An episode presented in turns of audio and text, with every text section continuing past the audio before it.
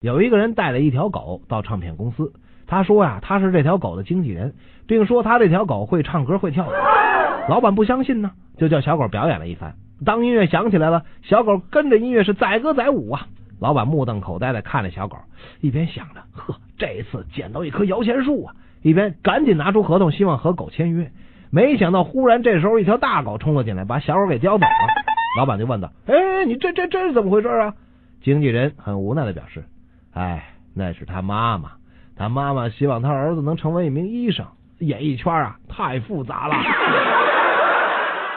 一个医生、一个建筑师和一个律师在一家乡村俱乐部吃午饭，他们的话题扯到了各自的狗的身上，想比一下谁的狗最聪明。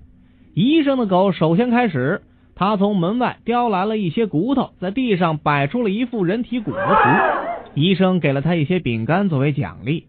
建筑师的狗从外面叼来了一些树枝，在地上搭了一个埃菲尔铁塔的模型。建筑师也给了他一些饼干作为奖励。